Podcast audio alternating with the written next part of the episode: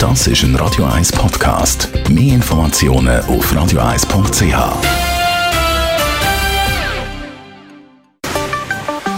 Der Finanzratgeber auf Radio 1 wird Ihnen präsentiert von der UBS. Stefan Stotz, Regional-UBS-Direktor Zürich. Wenn man ein Eigenheim will, ist das nicht immer so einfach mit der Finanzierung.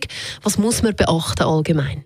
Zentral ist, glaube ich, einfach mal, dass man akzeptiert, das Eigenheim zu kaufen oder selber eins zu bauen. Das bedeutet für die meisten Menschen eigentlich die grösste Investition, die sie je machen in ihrem Leben. Die grösste Investition, das heißt automatisch frühzeitig anfangen zu sparen. Was für Möglichkeiten hat man dann so? Grundsätzlich gibt es zwei Möglichkeiten. Das eine ist, man tut einfach früh anfangen und tut jeden Monat zum Beispiel einen Betrag auf sein Sportkonto, wo man reserviert als Eigenmittel mal, wenn man eine Immobilie kaufen will.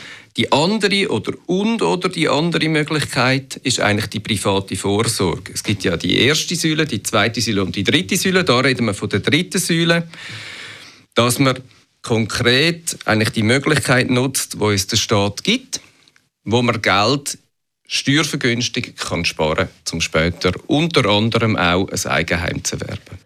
Sie haben gesagt, man braucht ja immer Eigenmittel für die Finanzierung. Was gibt es da zu beachten?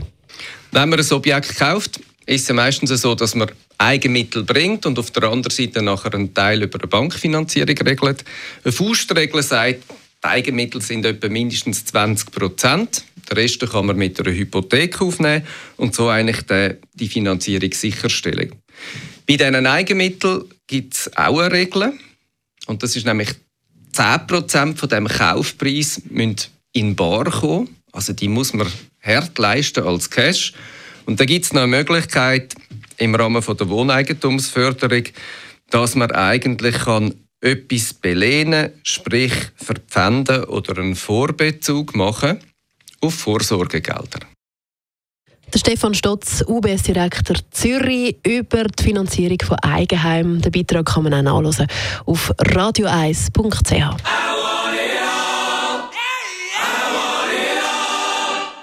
Das ist ein Radio 1 Podcast. Mehr Informationen auf radio1.ch.